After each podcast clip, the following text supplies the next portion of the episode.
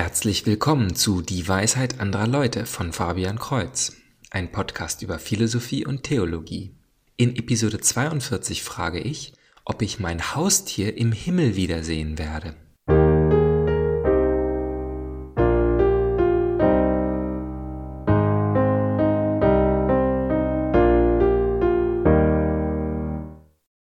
Ich kann mir gut vorstellen, dass diese Frage heiße Emotionen hervorruft. Es hat sogar mal jemand gesagt, wenn Hunde nicht in den Himmel kommen, dann will ich dahin, wo sie sind.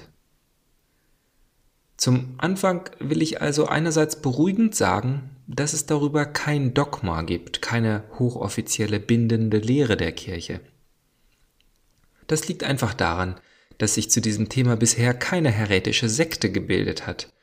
Es bestand nie die Gefahr einer Kirchenspaltung, weil eine Falschlehre Verwirrung stiftet. Auf der anderen Seite geht aber das, was zu dem Thema gelehrt wird, ziemlich eindeutig in Richtung der Antwort Nein. Und dies sollte uns nicht beunruhigen. Ich möchte heute erstens die Gründe erschließen, warum nicht, zweitens beleuchten, warum uns dies emotional so mitnimmt, und drittens vielleicht doch einen Hoffnungsschimmer geben, wir glauben ja nicht an den Himmel nur, weil wir so gerne dort sein würden. Wir können nicht darauf bestehen, dass der Himmel so sein muss, wie wir ihn wollen, denn so ein Himmel ist nur Wunschdenken. Doch zunächst mal zu einer ähnlichen Frage mit einer ganz anderen Antwort. Wird es überhaupt Tiere im Himmel geben? Und auch Papst Franziskus sowie der heilige Franziskus haben uns die Schönheit der Welt mit all ihrer Vielfalt als Geschenk Gottes aufgezeigt. Auch die Bibel deutet an, dass die ganze Schöpfung erlöst wird. Woher kommt wohl diese Vorstellung, dass es im Himmel nur Wolken und Seelen mit Harfen geben soll? Das ist ebenso unsinnig wie Gott als bärtigen Mann auf einer Wolke darzustellen. Wir wissen nicht, wie der neue Himmel und die neue Erde sein werden. Doch sicher wird es dort nicht so steril sein. Zeigt uns die Welt nicht hier, an was für einer Vielfalt Gott seine Freude hat. Doch wenn man nun wieder auferstandene Haustiere sehen möchte, findet man einen ganzen Haufen theologischer Probleme. Denn der Grund, warum zum Beispiel Thomas von Aquin schon vor 900 Jahren sagte, dass Tiere nicht wieder auferstehen, ist, dass Tiere keine rationale Seele haben, Sie haben eine Seele, aber keine rationale Seele, die der Sünde fähig wäre oder die Erlösung durch Christus bräuchte.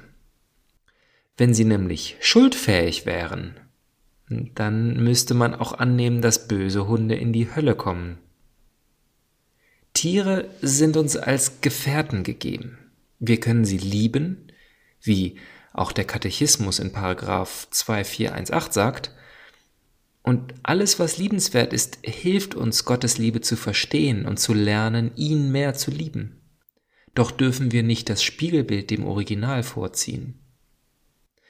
Da dies schwer zu verstehen ist, hier ein sehr guter Vergleich aus dem Buch über Wunder von C.S. Lewis. Ich glaube, unsere Sichtweise auf dieser Welt ist wie die eines kleinen Jungen, der gehört hat, dass der Sexualakt zu den höchsten körperlichen Genüssen zählt und sofort nachfragt, ob man dabei auch Süßigkeiten essen kann. Wenn man ihm nun Nein antwortet, könnte er das Fehlen von Schokolade als höchsten Aspekt der Sexualität sehen.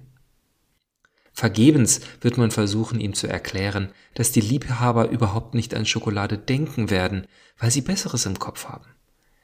Denn der Junge kennt Schokolade, aber er kennt nicht diese andere gute Sache, bei der Schokolade offenbar ausgeschlossen ist. Wir sind in derselben Position. Wir kennen Sexualität.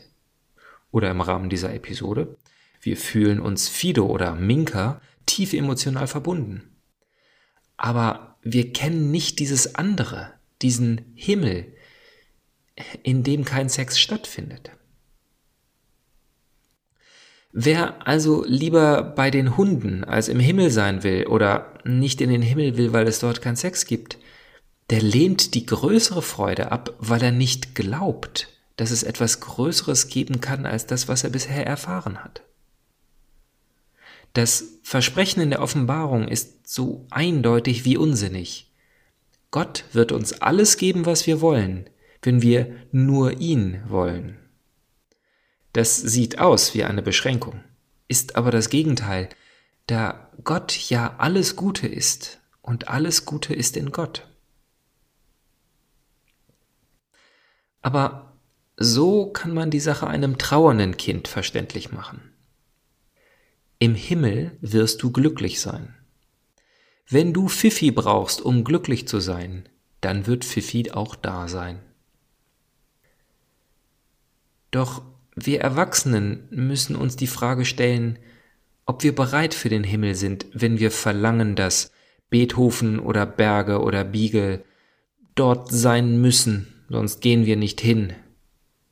Verwechseln wir da nicht die Freuden dieser Welt mit denen der nächsten?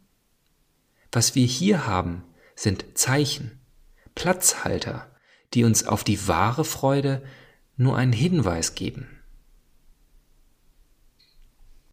C.S. Lewis spricht aber noch von einem ganz anderen Aspekt, nämlich der Anteilnahme oder einer schön katholischen Gegenseitigkeit im Heilsgeschehen. Laut dem Buch Genesis ist uns Menschen doch die Herrschaft über die Schöpfung gegeben. Und was bedeutet das? So wie Gott der Herr sich hinabbeugt zum Menschen, der fraglos niedriger ist, und uns entgegen aller vorstellbaren Möglichkeiten zu sich zieht, uns unsterblich macht und uns Anteil an sich gibt. So wäre es vielleicht möglich, dass wir als Herren über die Tiere einen ähnlichen Effekt haben. Das Höhere zieht doch das Niedere hoch. So wie wir Tiere zähmen, stubenrein trainieren, Aufgaben beibringen, ja ihnen schließlich einen Sinn im Leben geben, ob dies nun zur Ernährung, zum Milchgeben oder zur Kameradschaft ist. In diesem Sinne ist das gezähmte Tier die natürliche Form, wie Gott sie geschaffen und geplant hat, und ein wildes Tier ist die unnatürliche Form. So wie die, die sich Christus angleichen, gerettet werden, könnten doch auch die uns nächsten Tiere an unserem Heil Anteil haben. Ob dies nun bedeutet, dass Mountsea im Himmel sein wird, weiß ich nicht, und die Theologie spricht eher dagegen. Doch es bedeutet, dass wir Menschen den Tieren und dem Rest der Schöpfung gerade durch unsere Herrschaft zum Guten dienen sollen, sie zu höherer Perfektion bringen sollen, so wie Christi Herrschaft uns zum Guten dient und uns perfekt macht. Also bis zum nächsten Mal, Gottes Segen.